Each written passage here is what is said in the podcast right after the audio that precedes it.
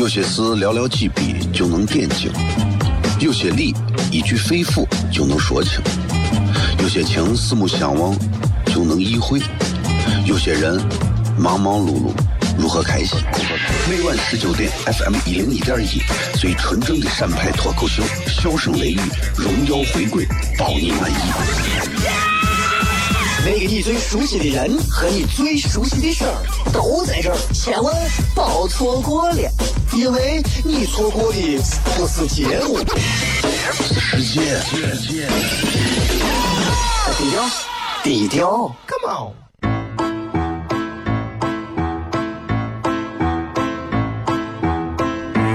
作为一个女人，这辈子最大的追求，不就是自己幸福、有人疼吗？虽然我还不到三十岁，但是我也心脏因为的男人呀。每天晚上十九点，FM 一零一点一，下心言语，你得听一听，哈哈哈哈，吓死你呀！我猜的。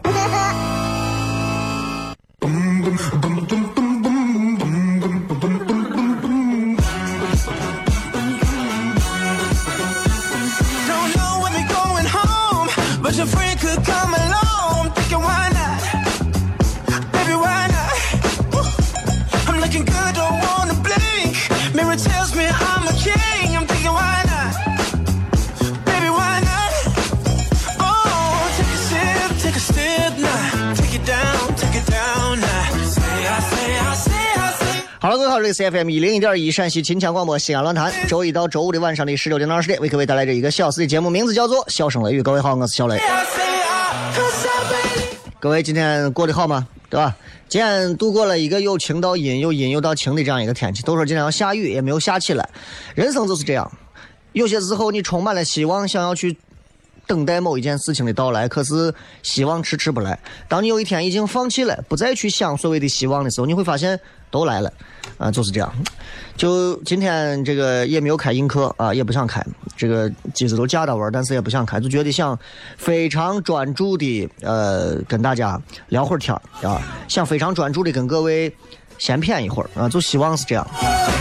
所以归根结底嘛，就是觉得这个电台节目啊，每天晚上这个点儿的节目，我个人是一个什么样的态度？我是觉得，不管大家听到这个节目觉得哎好玩好玩，哎没意思没意思，我会很用心的去做好它。啊，我是觉得做任何一个工作，你用心去做就对了。如果有一天缘分到了没有机会去做的时候，也不用去难过，也不用去啥，至少你自己知道你对得起这个岗位，对得起这个职责，对得起自己所付出过的一切，我觉得这就够了，对吧？总有一些东西是我们可能人生在世无法改变的，比方说大的环境，比方说你领导的想法，比方说你同事的八卦，对吧？总有一些东西是你无法想象的，对吧？哎，这个今天还是要跟大家互动一下。今天互动在微博上有这么一个话题啊，呃，就是很简单，一句话说一个你的小癖好啊。我其实我这个人啊，有很多的一个癖好，很多的癖好。这个癖好方面啊，包括吃、穿、住、行。我现在，我现在回想啊，我现在已经很长时间没有穿过皮鞋这种东西。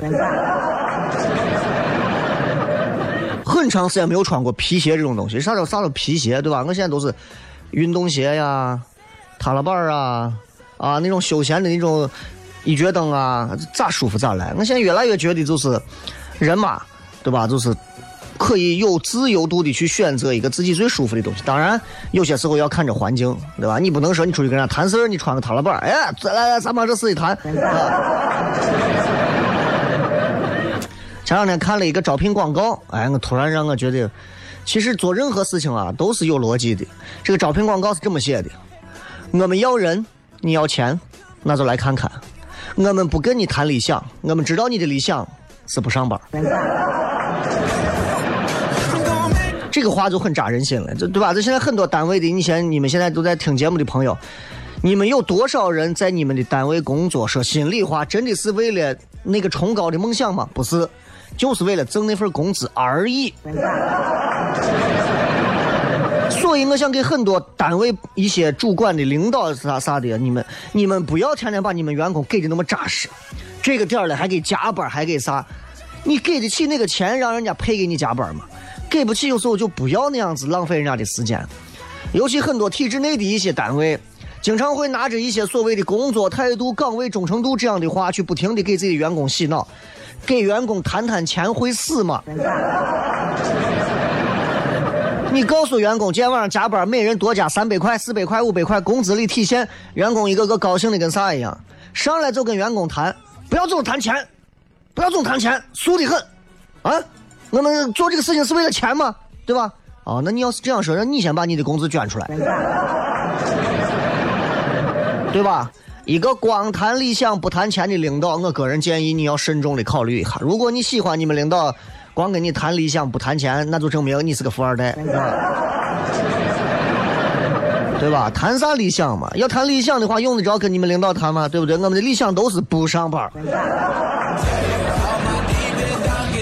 但凡不上班，对吧？也有补贴，也能拿到同样工资的话，我想问一下，现在你们单位公司还有几个员工愿意给你卖命？你自己琢磨。这里是笑声雷雨，我是小雷啊。今天不开映客了，今天想专注的跟大家聊一聊，呃，内容上的事情，好吧？休息一下，马上回来。笑声雷雨，有些事寥寥几笔就能点睛，有些理一句肺腑就能说清，有些情四目相望就能意会，有些人忙忙碌碌如何开心？每晚十九点，FM 一零一点一，最纯正的陕派脱口秀，笑声雷雨，荣耀回归，包你满意。那个你最熟悉的人和你最熟悉的事儿都在这儿，千万别错过了，因为你错过的不是节目，世界，世界，低调，低调，Come on。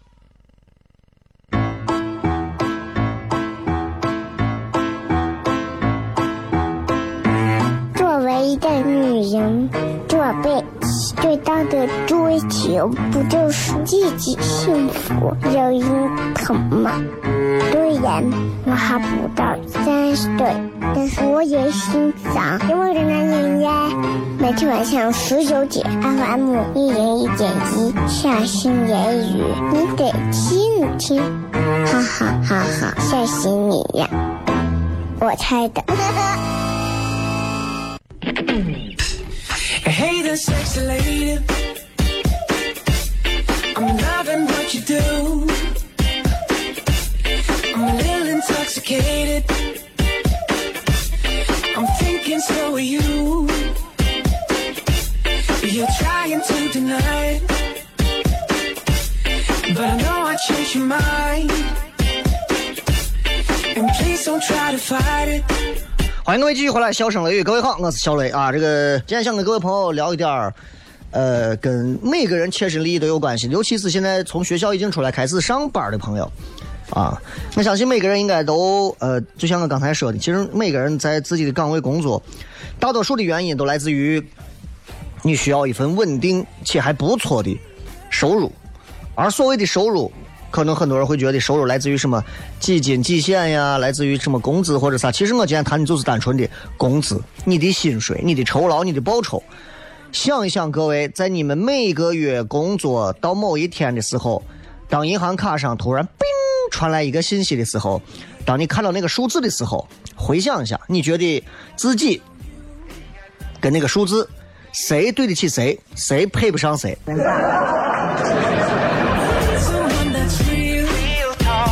真的，你们好好好好想一想，好好想一想。其实有时候人是不能横向对比的。比我小的，比我年轻的，现在很多已经干到像，呃，中层，对吧？呃，年薪刨了税，一个呃年薪一个小中层刨了税拿个三四十万的，我身边是有的。啊，买的我小独栋的，我身边是有的，都有。但是我就觉得，我有次跟一个朋友也在聊这个问题，啊，那人家混的比咱好啊，某区的一个小中层，哎呀，我就佩服我说，你看看我现在，对吧？屌丝主持人一个。我说你这现在要啥有啥，你这多好。因为我这现在要啥没有啥，对吧？这主持人的群，这这真的是淘汰率很高的，其实淘汰率非常高，啊。得亏是西安，这上海现在已经饿死一票人了。就他，因为他当然他不是在这儿，他在北京。你在西安，你说年薪一个月拿到个三四十万年薪啊，你三四十万，然后你这这比较少。北京北京机会比较多，我们聊到北京嘛，他就说很多朋友现在做公司，也有人给他邀请说你你不要干这个啥了啊，体制内的你就出来干，咱一块干。他就觉得挺稳定的，对吧？也不想放弃这个事情。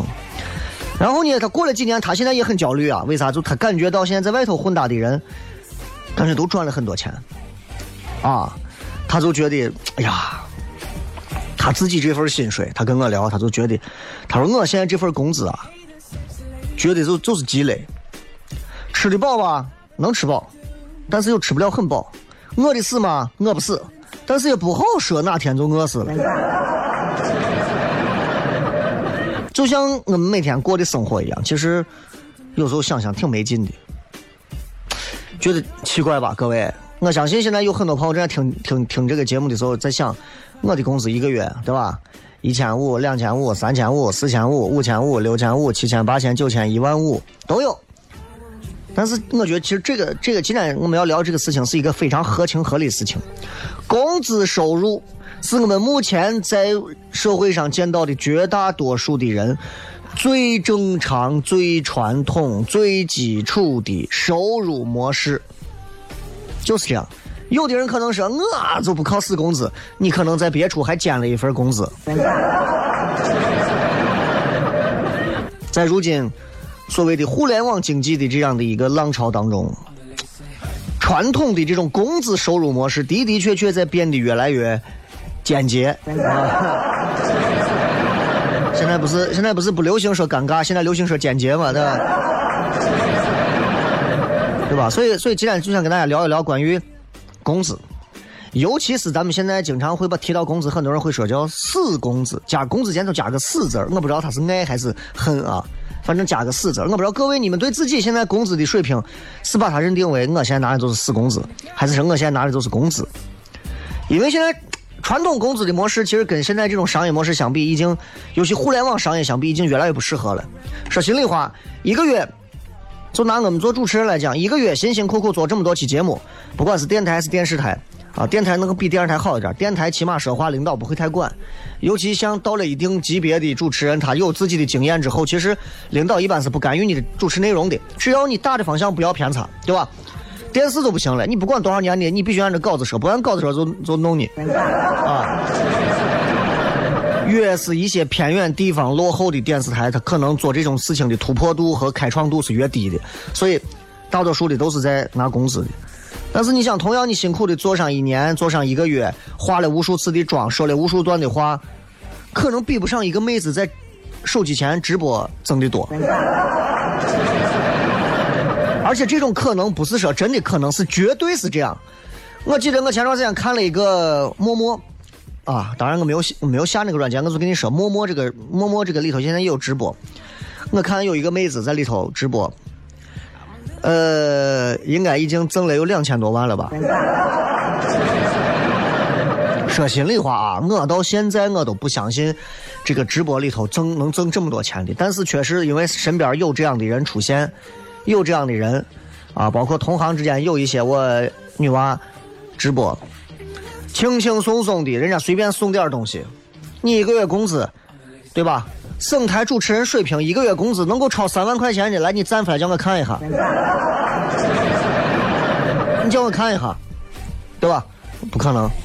但是轻轻松松一个月靠直播挣上两三万块钱的，我跟你讲，非常多。这个时候问题就来了，为啥我说传统的工资模式跟现在互联网的这种商业模式越来越让人觉得尴尬，就在这儿了。你们觉得自己拿的是死工资，挣多少干多少都是死工资，对吧？为啥？因为工资它的增长模式其实它是一个线性的，但是互联网商业的这种增长模式它是一种指数性的，具体来讲什么意思呢？工资的收入模式的前提是这样，就是一个人他的状态是相对稳定的、静止的、静态的，对吧？工资收入的增长是随着这个人的专业度和经验丰富程度成正比，随着时间的线性增长的。刚进台里的主持人，刚来上一个礼拜的主持人，绝对没有拿十年在这干了十年的主持人拿的多。换一句话说，你们觉得省台哪个电视上的主持人挣的多？你们从小看他长大的那个，应该挣哪个挣的最多的？明白吧？反而是刚进去的挣的是少的，这在像这种比较比较一些就是体制还不是足够开化的一些地方，其实你这是一个通用的规律。所以工资存在合理性的前提就是，这个公司它是一个稳定的架构。所以为啥很多体制内的一些事业性单位用这种方式来发工资，对吧？根据你的绩效和你的职称和你的技术含量等等，咱们接着广告，回来再骗。有些事寥寥几笔就能点睛，有些理一句肺腑就能说清，有些情四目相望就能意会，有些人忙忙碌碌如何开心？每晚十九点，FM 一零一点一，最纯正的陕派脱口秀，笑声雷雨，荣耀回归，包你满意。那个你最熟悉的人和你最熟悉的事儿都在这儿，千万别错过了，因为你错过的不是节目，世界。低调，低调。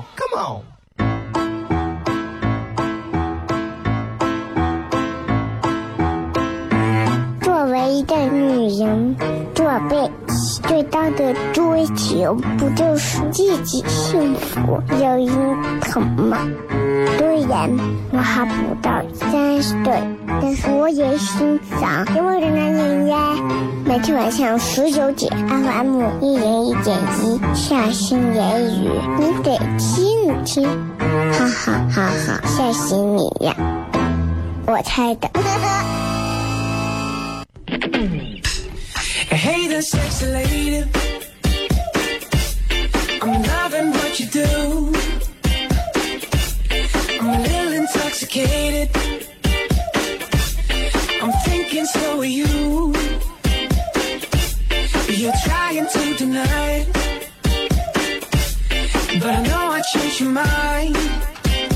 欢迎各位继续回来，这里是笑声雷雨，各位好，我是小雷。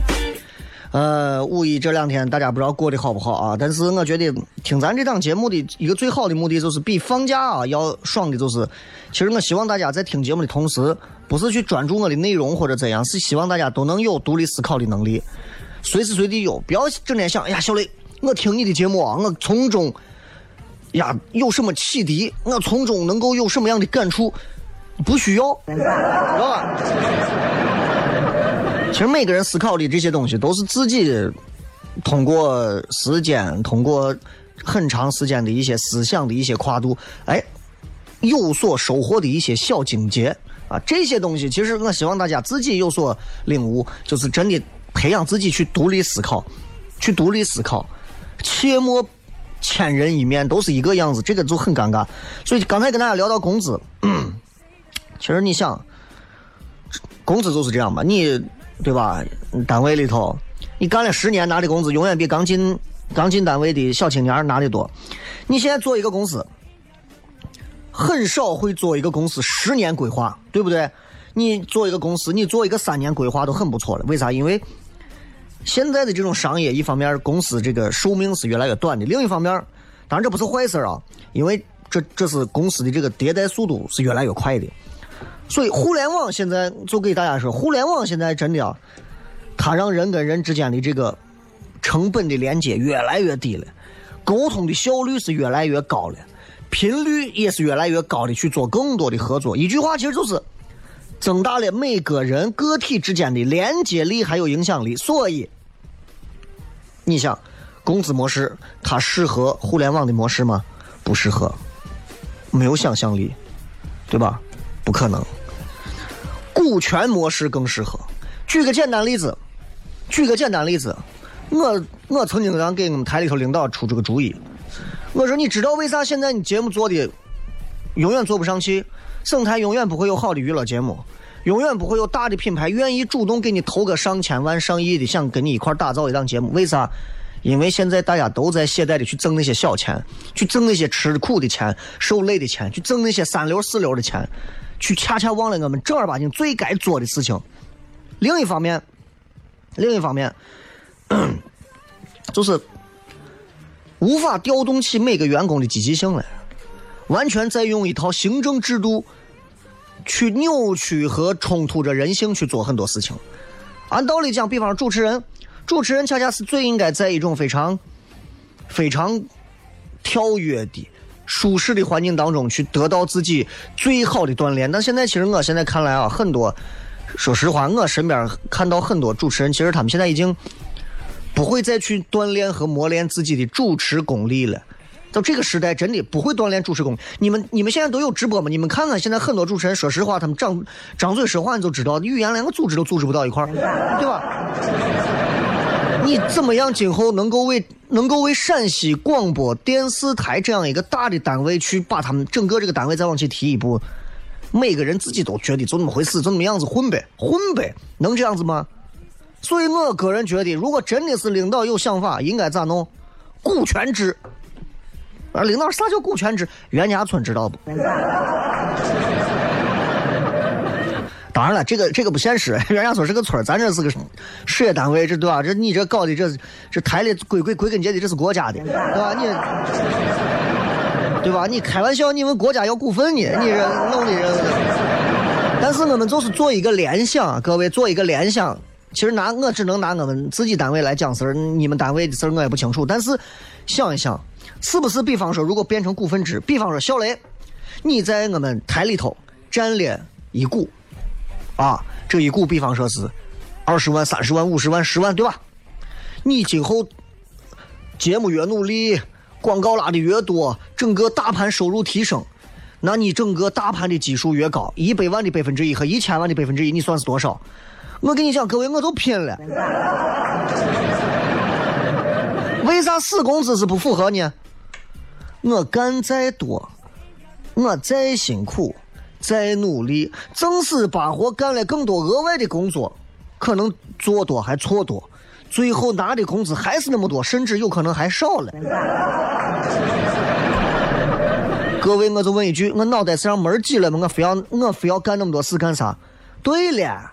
能请假就请假，能混打就混打，对不对？所以，有没有发现，其实现在咱国家已经进入到一个资本回报率现在已经开始开始比劳动回报率要增速的一个阶段了。你发现没有？你看一线城市，一线城市，北京、上海，包括西安，现在也算新的一线城市了。但是，当然，咱的这个一线城市跟正儿八经北京、上海差距还不是三瓜俩枣，真的挺大的。一线城市你会发现一个问题，你光靠工资收入一般是买不起房的。为啥？工资的增幅是跟不上房价的增幅的。当时我记得很早前，多少年前我当时就说过，我说衡量一个电台，因为那会儿我全职做电台，我说衡量一个电台主持人的工资水平，应该是他在这个城市的房价的每平米数的这个两倍。西安现在的房价一平应该现在均价应该到六千了吧，一万二。能拿到的，我估计有个两成左右了不得，对吧？所以身边现在你看，为啥很多人很多年轻人一到三十有危机意识？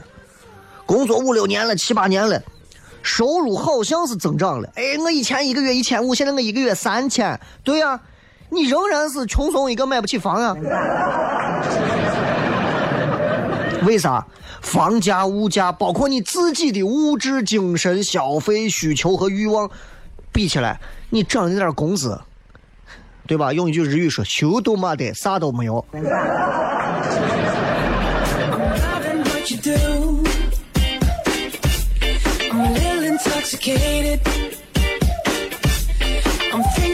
所以，其实说这么多，其实是换一个角度来说我们的结论。线性增长的工资其实是拉低了你在这个时代可能拥有更好的价钱，更好的价钱。就就是说的再俗一点，你的死工资很有可能让你明明可以挣到更多的钱的机会就错失掉了。当然，我不是鼓励各位辞职，我也不是鼓励各位 要去做很多一些周边的兼职或者啥，因为不是每个人都有这种能力的。有一些行业，你有没有发现，工资的收入不光是积累，而且还有可能是陷阱，还有可能是陷阱。前两天，我也是在我就是朋友圈，我发了一个话啊，我说，如果一个人领的工资啊，一个人领的是工资，但是呢，就各位，我们现在领的都是工资，包括我啊。如果一个人领的是工资，但是所处的这个行业让你感到越来越动荡，让你感到自己变得更容易被替代，那这个工资的收入还是保障吗？还是你生活的保障吗？No，那是啥呢？职场的陷阱。典型的职场陷阱。为啥？你看很多的高收入的工作，高收入有两个特点，一个是高风险，第二个是稀缺。你们算一算，高风险稀缺吗？我还是不能拿你们的单位来举例子，我还是拿我自己举例子。主持人这个职业，高风险吗？有哪子高风险？只要自己不嘴贱，只要自己不张不皮干，没有啥高风险的。第二个，稀缺性吗？真的，随随便便你走到电台、电视台门口或者大街上，听见一个声音好的，你上去一砖拍到，你问他以前是不是主持人，他说我不是，我以前干过。收入对应的应该是低风险，因为工资是啥？就是我说的体制内旱涝保收，不管我干多干少，每个月都是那个钱。但是现实情况是，现在这个时代，很多年轻人，别说年轻人了，中年人都是这样。现在很多人。因为不敢冒险，所以其实职场的风险现在也是 越来越高。因为这都是这样嘛，你看就是个笑话，对吧？说这个船稳定啊，一个一艘非常平静的船，你身边如果都是翻起来的波涛，你说这个船稳定肯定是笑话。为啥？大环境的这个海浪都已经掀起滔天巨浪了，你能做的是啥？如果我们在船上，我们能做的就是保证这个船，调整船的姿态。跟海浪同频共振，这就是动态平衡，对吧？必须是这样。你如果说，你如果说是车在高速公路上，一级高速公路上开，你喝着一杯水，哎，一滴都不洒，你说这车真稳定。然后车在那种就是那种颠簸的石子路上、沙坑、炮弹坑路上开，你还喝杯水，这洒了一整，你说这车真的是不稳定。所以换个比喻换回来，我们来讲，如果一个人领的是工资，但是所处的行业就是让你越来越动荡的时候，其实就是会变得更容易被替代，对吧？这就是职场陷阱，就是职场陷阱。很多现在在所谓的机关，在所谓的事业性单位里面坐班坐的这种很多吧，当然可能不是一线城市，二三线，抛开西安这种所谓的。新一线城市，我打着双引号的新一线城市啊，因为我记得我那天跟他们那个史岩，就是八零后，经常在八零后上讲段子那个史岩，我跟他微信的时候，他就跟我讲，他说，呃，他说小雷老师是这样的，呃，我们接下来我们马上下一步也准备，呃，在一些二线、二三线城市也要进行扎点或者啥，我觉得西安是首头一站，我第一句话就给他否了，我说记住，史岩同志。西安是新一线城市，然后他没有再回我。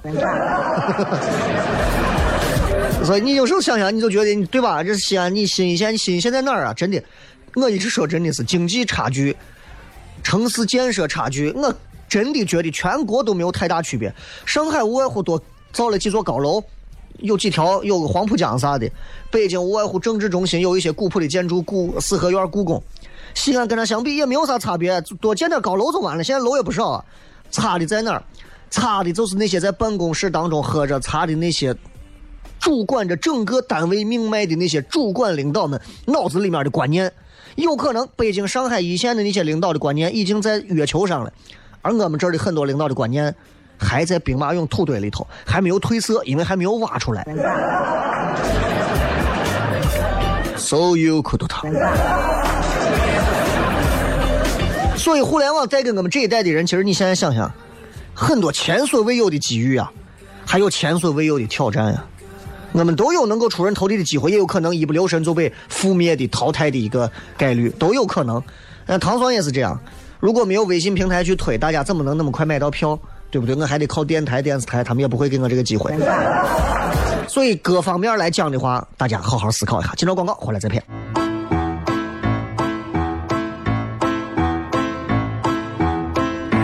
作为一个女人，做被最大的追求不就是自己幸福、有人疼吗？虽然我还不到三十岁，但是我也心脏因为的男人呀。每天晚上十九点，FM 一人一点一，下心言语，你得听听，哈哈哈哈，吓死你呀！我猜的。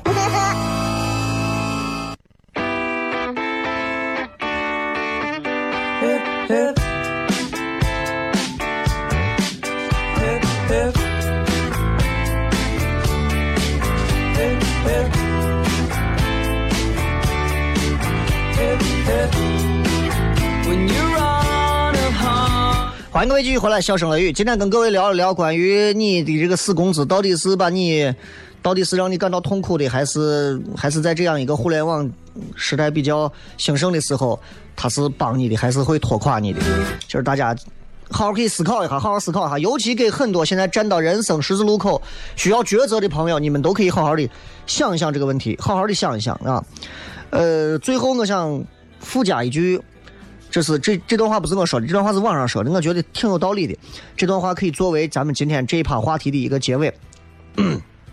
当个人和组织的关系变得不再高度依附，当一个人就可以活成一家公司，完成和世界的最短连接，而工资作为个人和组织中间的交易载体，在这个互联网时代显得越来越不合时宜，因为雇佣制会退出舞台，合伙制会成为主流。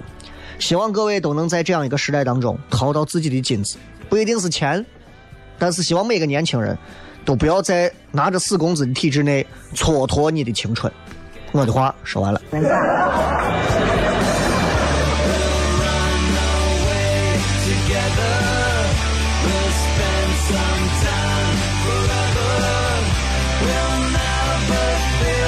我们来看一看各位发来的各条有趣留言。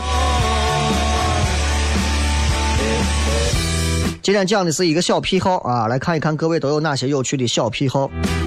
其实我小癖好挺多的，来看一看大家先啊。院长说上厕所必须抽烟，我也不知道为啥，我也不知道为啥上厕所必须要抽烟。我不理解大家在厕所里头这个抽烟啥，因为我从来不抽烟，我活着三十多年，我从来不抽烟。很多人说你这是戒了，或者是干主持人戒了，这典型是一个烟民思维，你知道吧？在一个抽了很多年烟的一个烟民的眼里头，他会认为不抽烟的人只有可能是戒了，而没有可能是从来不抽。But 我要告诉你，对我从来不抽，从来不抽，啊！所以如果你们的肺已经是黑了，我的肺可能还是鲜红鲜红的。但我不理解上厕所必须要抽烟 是为啥？是因为是因为要遮味儿吗？还是为了要咋？因为你在吸一口尼尼古丁的同时，其实你把厕所里的味儿都吸进去了。这个事雷哥，我今儿个早在卫衣街盯见你了。今早上在卫衣街看见我了？不可能啊，不可能啊！我早上没有去卫衣街。怎么可能你在卫衣街看见我？这个风一样的茉莉说：“只要放假躺到床上哪儿都不想去，谁叫都不会去。这不是癖好，这是懒。你要分清，哎，好？”这是这是完全是两个事情，不是一个事情啊！这个猥琐发育包浪，你发育的有多猥琐？你让我看看。单眼皮的西西说，在家不梳头，不带 bra，积攒 用完的空笔芯儿，收藏所有的信件纸条，吃火锅时候必须有醋，说的有点多啊，这都算。女娃在家不梳头、不带内衣，这种情况，我估计稍微有一点性格的女娃应该都是这个样子，对吧？这个积攒空笔芯儿、收藏信件、纸条，这个可能是属于每个人的一个收藏癖不同啊。吃火锅有醋，这是口味上的事情，这都算小癖好啊，这都算。希望你嫁得出去。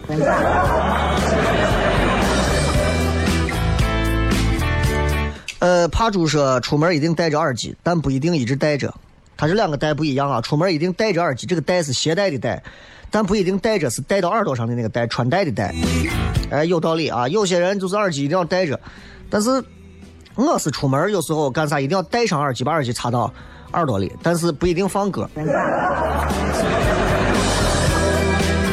文先生说：“我总喜欢在上班的时候，心灵或者灵魂畅游世界各地。你是被老板又撅了，还是被罚在外头跑啊？还是？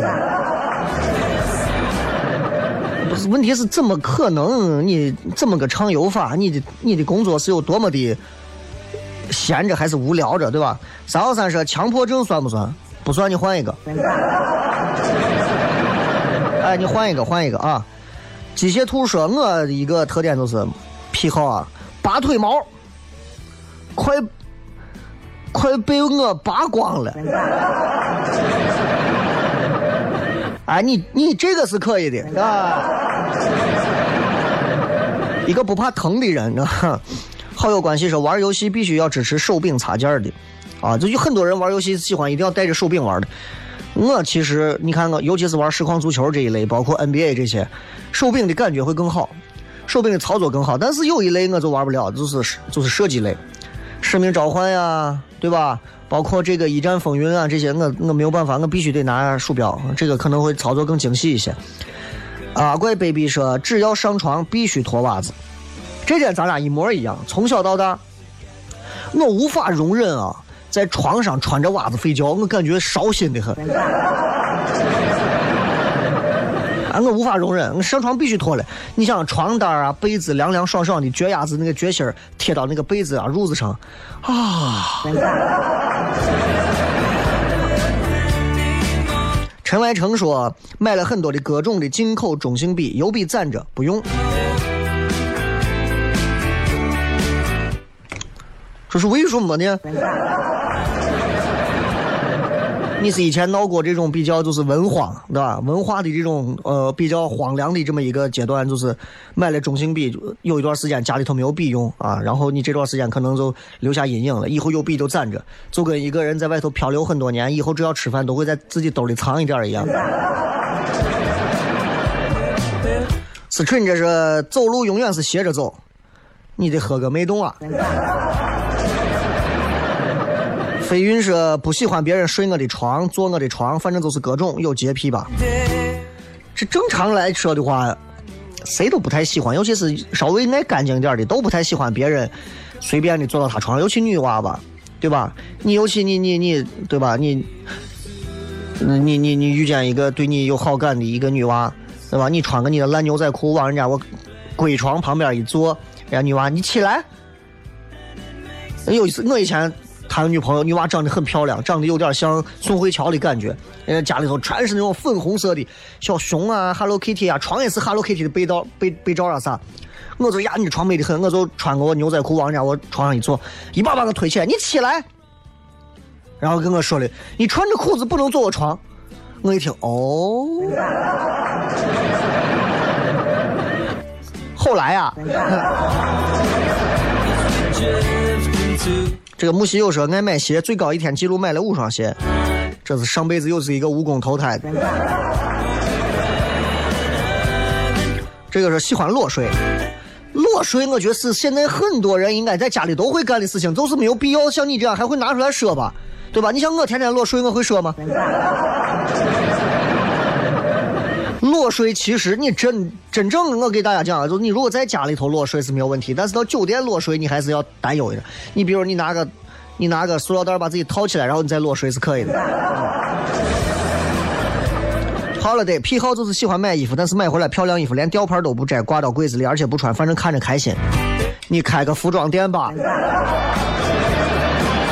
乞力马扎罗说：“我特别喜欢洗手，这个有点强迫症了。”小猛男说：“我每次只踩马路上路砖的中间啊，这你这是你也是射手吗？你这典型的是那种就是那种娃的那种顽童心态。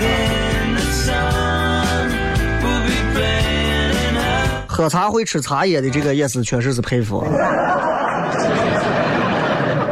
哎，喝茶吃茶叶的人，一般我跟你讲啊，真的骨子里都有故事。这个脱了袜子要闻一下，这个好像其实有没有发现，其实人啊新陈代谢到了一定地步的时候，一比较活跃的时候，脚会有味儿，尤其是跟穿鞋也有关系。新陈代谢你看比较就缓慢的，你看他脚一天没有汗没有味儿，所以其实我们闻袜子、脱鞋闻袜子的很多男人，他其实是对自己自身健康的一种关注，这是一种自我体检的方式。对吧？我觉得这没有啥嘛，是吧？好吧，今天就跟各位谝这么多，非常感谢大家收听《笑声雷雨》。最后时间送各位一首好听的歌曲，结束我们今天的节目。明天是周三，我们明天晚上不见不散，拜拜。